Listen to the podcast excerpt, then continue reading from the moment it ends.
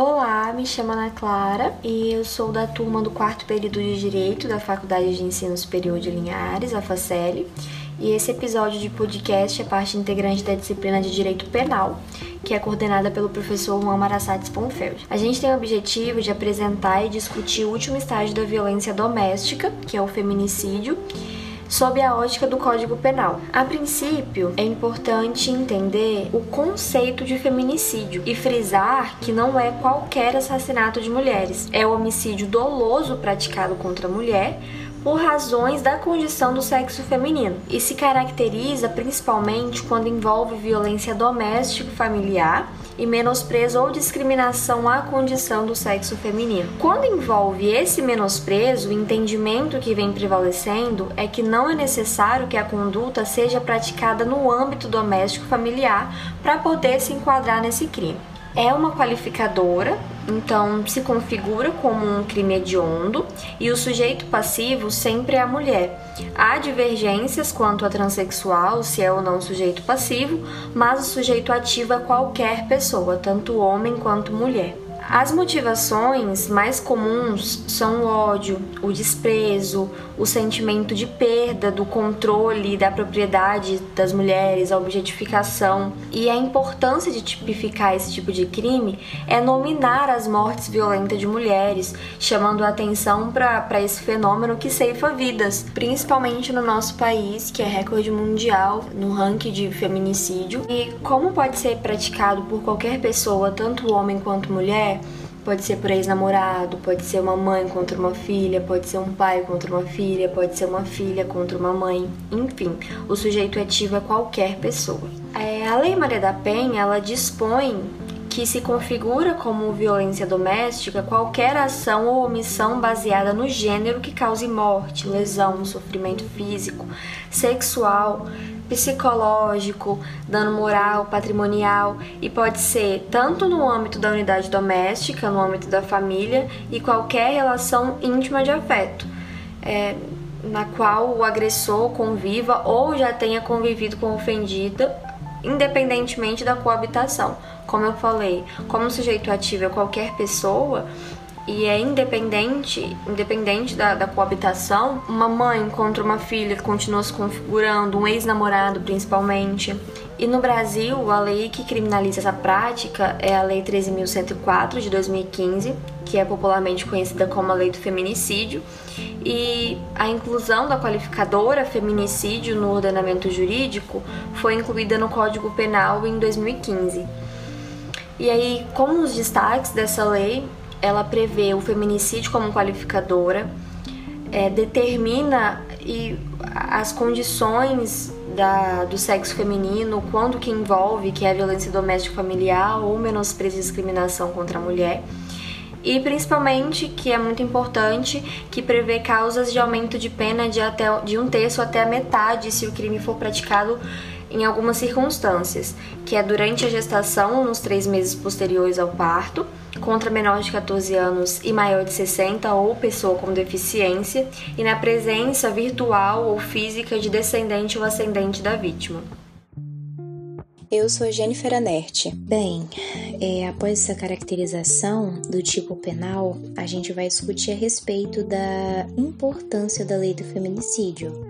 Então, assim, é importante a gente começar falando que atualmente o Brasil ele assume o quinto lugar o quinto lugar no ranking mundial de crimes cometidos contra as mulheres. Os dados que são extraídos do mapa da violência, por exemplo, vão mostrar pra gente que somente no ano de 2017 ocorreram mais de 60 mil estupros no Brasil os dados eles são alarmantes. Então, assim, segundo o Instituto de Pesquisa Econômica Aplicada, por exemplo, entre 2007 e 2011 ocorreu em média um feminicídio a cada uma hora e meia no Brasil, o que resultou aí um total de 28.800 feminicídios registrados nesse período.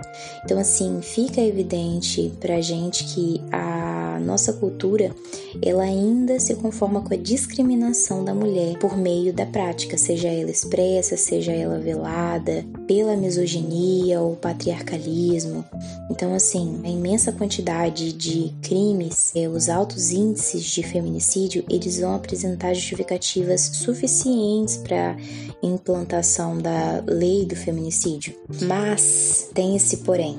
Apesar da legislação ela configurar um aspecto de extrema relevância em relação à punição desse crime, ela de forma solitária não se faz capaz de sanar o problema. Por quê? Porque ela é estrutural, ela é velada.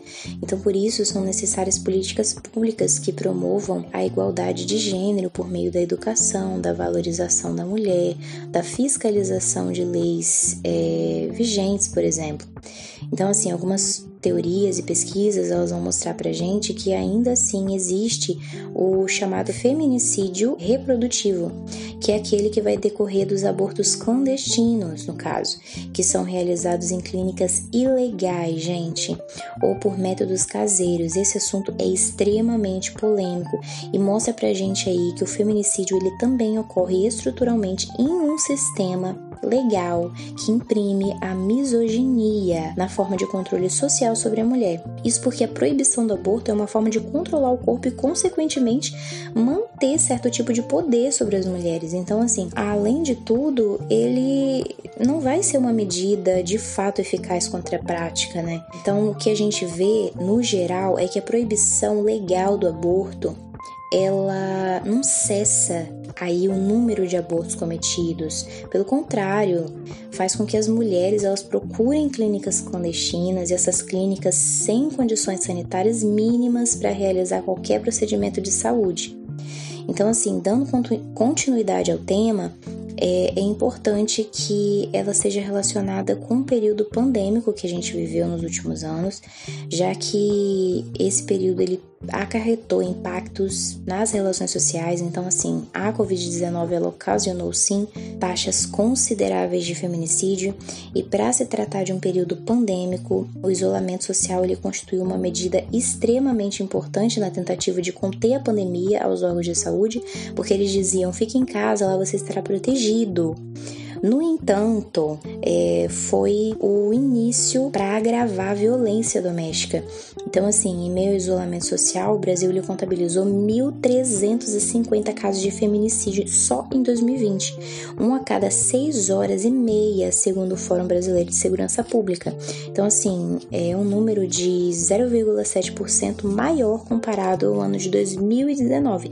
Isso porque o isolamento social ele fez com que as mulheres ficassem mais expostas expostas às agressões físicas, sexuais e psicológicas. Como uma forma de encerrar esse tópico, existem alguns pontos que eles precisam ser mencionados, tá bom? A respeito do viés histórico da evolução dos direitos das mulheres. Então, cabe a gente dizer aqui que a evolução, ela acompanhou a evolução dos direitos humanos. Então, houve sim uma criação de mecanismos de produção desses direitos como uma forma de integrar obrigações do Estado com os meios que ele dispõe. Então, aí, após a Segunda Guerra Mundial, os direitos humanos das mulheres eles receberam diversos aportes mundo afora e foi então e só aí que na segunda Conferência Mundial dos Direitos Humanos, realizada em junho de 1993 em Viana, se reconheceu que a violência contra a mulher constitui obstáculo ao desenvolvimento, à paz e às ideias de igualdade entre os seres humanos. Então, foi identificado aqui é que o ato violento contra a pessoa do sexo feminino representa violação dos direitos humanos universais e que esses direitos são conferidos às mulheres e são direitos inalienáveis. E mesmo assim, esses direitos continuam sendo violados constantemente e os dados continuam alarmantes. Bom dia, boa tarde, boa noite a todos e a todas, prezado professor Juan. Bem, eu sou o Johnny e apenas para efeito de registro acrescento aqui uma sucinta análise sobre o tema exposto. Debater, discutir ou simplesmente falar sobre a violência doméstica, lógico, neste caso, desde que a mulher esteja no epicentro desta violência, por razões de condição de sexo feminino ocorrida no âmbito familiar e doméstico, e ainda ou por razões de menosprezo ou discriminação ao seu gênero, na maioria das vezes, infelizmente, vale ratificar, o último estágio que antecede ao feminicídio, ainda é muito difícil. Diante de tal cenário, alguns esboçam sentimentos machistas. Pasmem, algumas mulheres pensam da mesma forma como se a postura do homem, modelo ideal da sociedade contemporânea, o homem branco europeu, dominante, hétero, cristão, capitalista, proporcionasse à mulher um castigo ou uma correção, quem sabe uma alta análise, por meio de uma espécie de dispositivo pedagógico e ou punitivo. Sociedade contemporânea que possui por referência ideológica uma base social do ainda século XIX, fundamentada na preponderância do gênero masculino sobre o feminino Observem, por exemplo, não desviando do tema, no âmbito capitalista e econômico, nas estruturas produtiva e reprodutiva, a constituição social sexuada, na qual os homens são capacitados diversamente em relação ao acesso ao mercado de trabalho. A criação da dicotomia público e privado, e portanto configuração de uma linha limítrofe e divisória, exige da sociedade uma nova organização, ao homem incube o trabalho extradoméstico, à mulher sobra-lhe a função de procriar, de esposa fiel, dedicada e zelosa, a tarefa dos afazeres domésticos. Maria Beatriz Nader, organizadora do belo trabalho Gênero e Racismo, Múltiplos Olhares, aponta que se o conceito de gênero é a distinção entre atributos culturais alocados a cada um dos sexos e a dimensão biológica de seres humanos, a violência contra a mulher se refere a qualquer ato de violência que tenha por base o gênero, ou seja, o fato de a vítima ser mulher.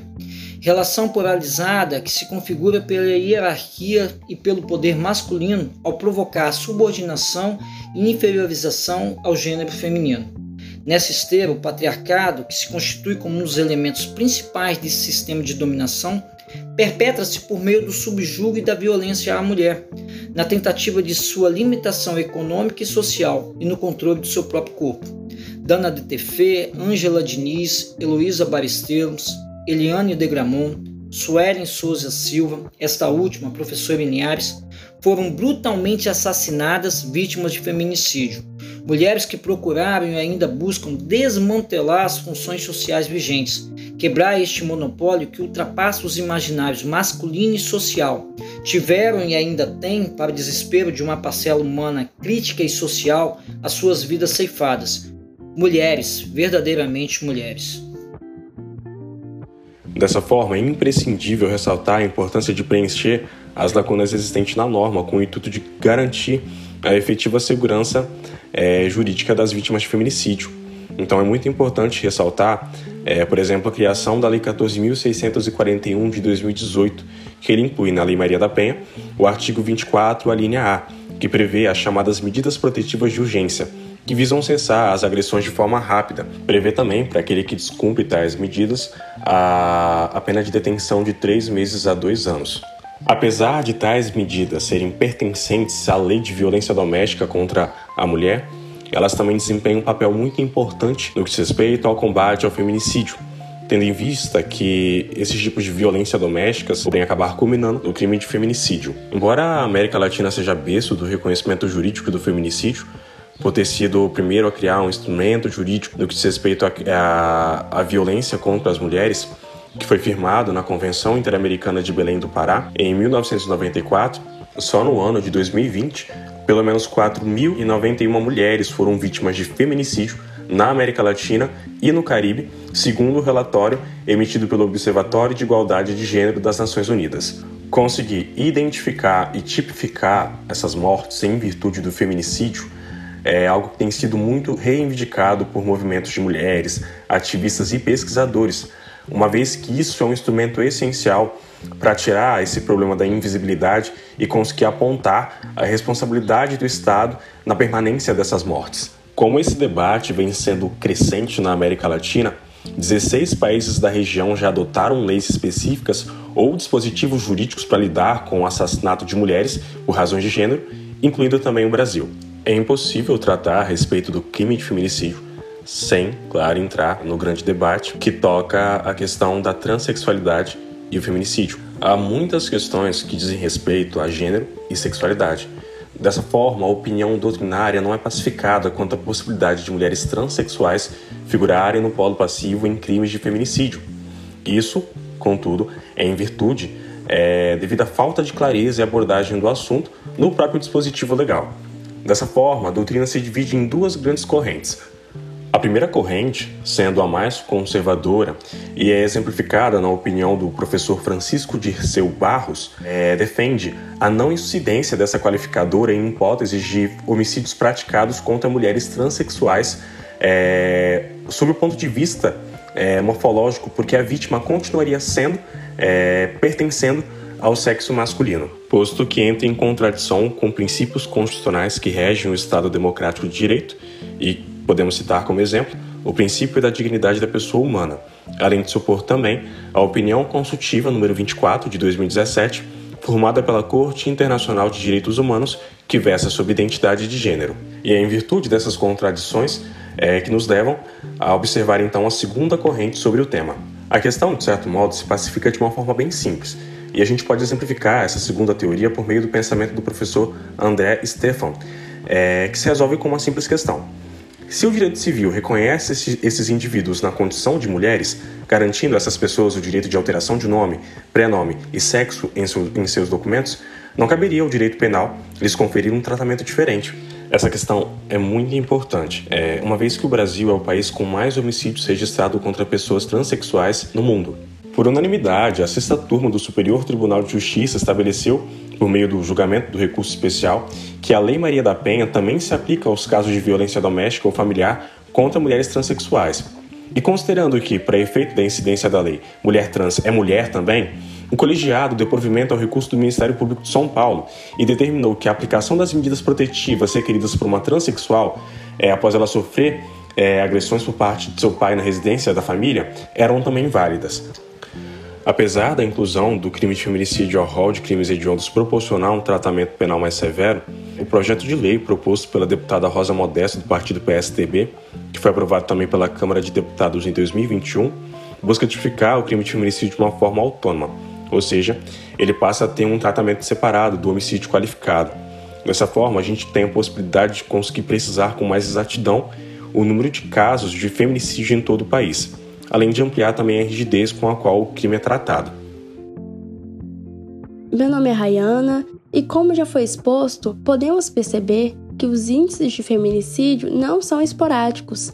Na verdade, eles são muito frequentes na sociedade brasileira. Dessa forma, temos como relacionar esse fato com o fator do não reconhecimento da gravidade da violência contra as mulheres. Mas o que isso significa? Significa que, infelizmente, existe uma banalização dessas situações de agressões domésticas sofridas diariamente por mulheres, em razão da condição do sexo feminino. Podemos facilmente trazer essa informação à realidade ao lembrar do ditado popular que é muito conhecido, que diz que em brigas de marido e mulher ninguém mete a colher. Portanto, fica explícito que é necessário que exista graus extremos de violência para a comoção ou espanto popular, o que nos mostra que, infelizmente, existe uma tolerância social às questões que levam ao feminicídio. Para exemplificar a necessidade de graus extremos de violência para a comoção popular acontecer quando o assunto é feminicídio, podemos citar o caso da própria Maria da Penha, a qual qual teve um tiro desferido em suas costas, foi mantida em cárcere privado e houve ainda a tentativa de eletrocutá-la durante um banho, mesmo assim tendo de recorrer ao reconhecimento internacional por justiça e somente após 19 anos ter o seu agressor sentenciado e preso. Então é muito importante que a sociedade reprove situações de agressões domésticas em qualquer grau de violência, pois antes das tentativas de feminicídio ou do próprio feminicídio consumado, mulheres como a Maria da Penha vivenciam ou já vivenciaram os estágios do ciclo da violência. E esses estágios se dividem em três. Primeiramente, ocorre um aumento da tensão nas relações cotidianas, em razões de tensões acumuladas,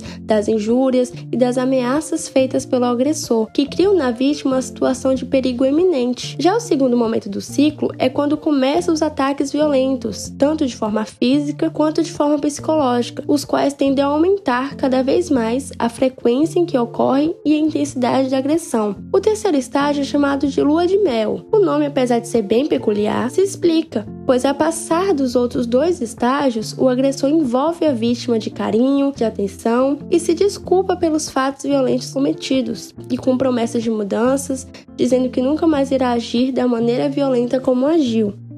Podemos perceber através desse ciclo como a situação é progressiva. Em que em seu estágio final se encontra o feminicídio. É claro que o ciclo também pode ser quebrado através de denúncias, mas na maioria das vezes as mulheres afetadas não possuem coragem para realizá-la. E quando possuem, muitas vezes não prosseguem com a denúncia, retirando assim e deixando a poeira baixar.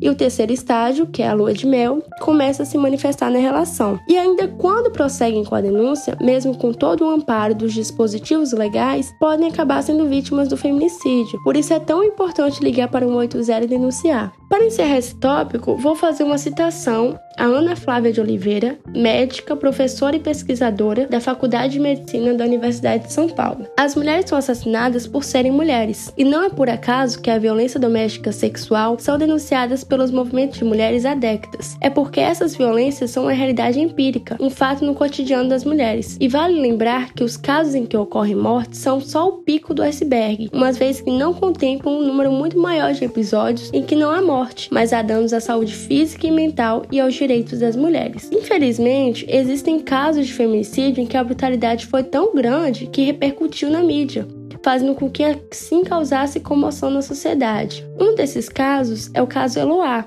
que ocorreu em 2008, quando Eloá foi assassinada aos 15 anos em função do feminicídio. O crime foi cometido pelo seu ex-namorado Lindenberg Fernandes Alves, que na época do fato tinha 22 anos. O fato aconteceu em Santo André, uma cidade no interior de São Paulo, quando teve uma grande cobertura da mídia que noticiava tudo em tempo real pois começou no dia 13 de outubro de 2008 e o fim trágico aconteceu somente no dia 17 de outubro. Tudo começou quando Lindenberg invadiu o apartamento de Eloá, que estava em casa com três amigos fazendo o trabalho da escola, dois rapazes e uma garota. O assassino liberou os dois rapazes, mantendo Eloá e sua amiga Nayara em cárcere privado. Já no segundo dia, o assassino liberou Nayara, mas a jovem acabou retornando para o apartamento, com a tentativa desesperada de ajudar na negociação para conseguir salvar a vida da sua amiga. O feminicídio se consumou no dia 17 de outubro, em que, ao perceber a movimentação da polícia dentro do apartamento, Lindenberg proferiu dois tiros em Eloá, ceifando sua vida. E Nayara, que ainda estava dentro do apartamento com eles, foi atingida por um tiro, mas felizmente ela conseguiu sobreviver. Outro caso de grande repercussão aconteceu dois anos após o caso Eloá. Em 2010, Elisa Samud foi assassinada e esquartejada. Para entendermos a motivação de tamanha brutalidade, precisamos voltar ao ano de 2009, quando Elisa conta a seu companheiro Bruno, que na época era um goleiro de famoso time de futebol, que estava grávida de um filho dele, e a notícia não foi bem recebida pelo jogador. Bruno propôs que ela fizesse um aborto, o qual Elisa se recusou. Dois meses após essa situação, ela prestou queixa na polícia, afirmando que havia sido mantida em cárcere privado por dois amigos de Bruno, Russo e Macarrão, que a agrediram e a obrigaram a tomar pílulas abortivas. As pílulas não funcionaram e Elisa deu à luz a um menino em fevereiro de 2010. Então, buscou de Bruno reconhecimento da paternidade e também a pensão. Bruno se recusou a fazer as duas coisas e, em julho de 2010, após visitar o sítio dele no interior de Minas Gerais, na cidade de Esmeraldas, Elisa foi dada como desaparecida, o que resultou em investigação policial, a qual foi constatada que a modelo havia sido levada para Minas Gerais desacordada após sofrer agressões na cabeça e que no local ela foi assassinada e esquartejada a mando de Bruno. Seu corpo nunca foi encontrado, ele na verdade teria sido jogado para os cachorros comer. Com essa conclusão, a história do feminicídio revela que ao longo dos anos as mulheres passaram a deixar de se dedicar de forma exclusiva às atividades domésticas e passaram a ocupar o mercado de trabalho. No entanto, de forma oposta, a violência doméstica continuou a apresentar números expressivos. Diante dessa situação, também notamos que a lei que regulamenta a criminalização da violência doméstica, que foi criada no ano de 2015, tem sido um instrumento bastante eficaz para a redução dessa forma de violência. Apesar de ter sido criada tardiamente, as alterações dessas, seis anos após a sua criação, têm sido alvo de grandes discussões no campo jurídico e científico, fazendo com que a violência doméstica não seja mais tolerada. Além disso, recentemente, a lei também passou a abranger as mulheres trans, conforme o entendimento do STJ. O direito como instrumento de realização de justiça se adequa às condições e necessidades da sociedade. Apesar de ainda não ter sido possível cessar a violência doméstica completamente, as penalidades têm aumentado consideravelmente através dos elementos agravadores do próprio direito penal.